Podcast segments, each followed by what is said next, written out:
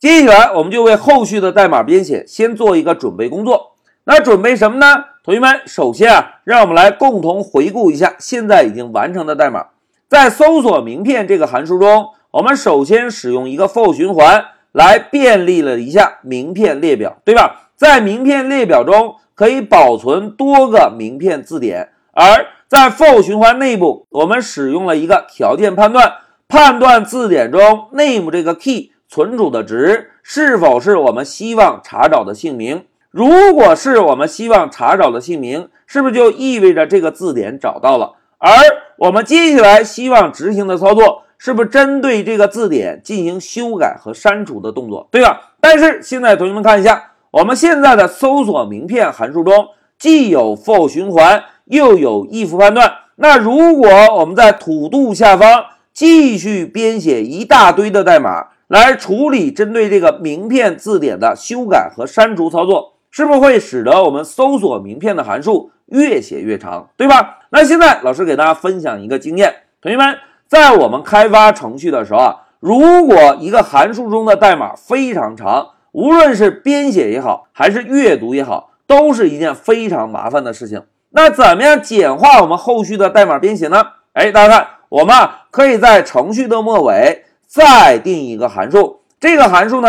可以接收一个字典参数，大家看啊，这个函数可以接收一个字典的参数，而我们之前完成的代码是不是已经能够从列表中找到我们希望查找的名片字典了？而后续的操作呢，就是针对这个字典进行修改和删除的操作，对吧？那既然如此，我们呢就可以封装一个函数，让这个函数呢。就专门来执行一下修改和删除的动作。哎，同学们回顾一下之前我们学习的函数的作用，是不是能够封装一个功能独立的代码，在需要的时候调用，对吧？那么我们就可以把查找到的名片字典以参数的形式传递给这个函数。当函数定义好了之后，我们是不是就可以在土度下方来调用一下这个函数？而这种方式呢，就不会让我们已经完成的搜索名片这个函数的代码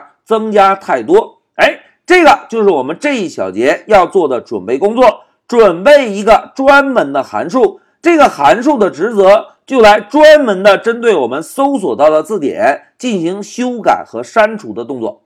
好，目的明确之后，老师呢就把光标放在代码的末尾，首先使用 define 这个关键字。来定一个函数，老师呢给函数起个名字 deal。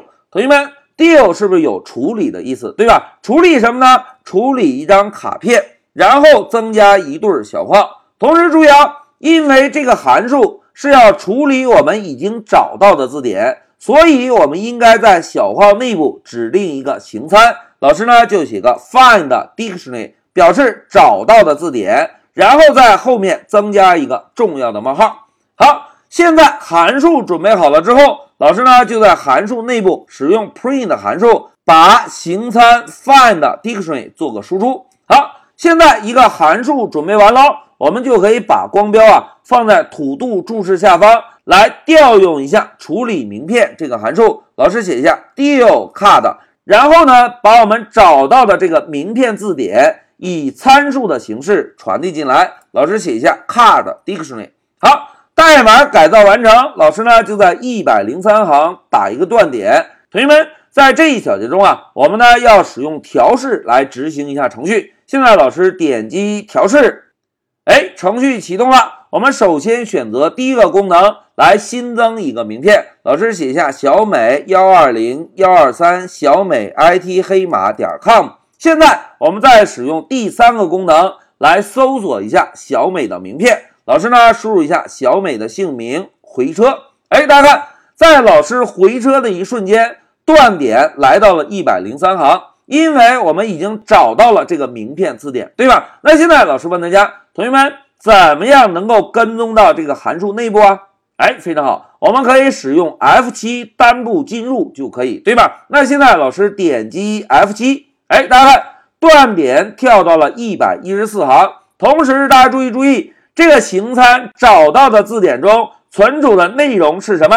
大家看，是不是就是我们刚刚搜索的小美这个字典，对吧？如果我们单步执行，然后切换到 Console 呢？大家看，在控制台是不是就把小美的字典做了一个输出？哎，现在老师把程序停止一下，我们再回到代码。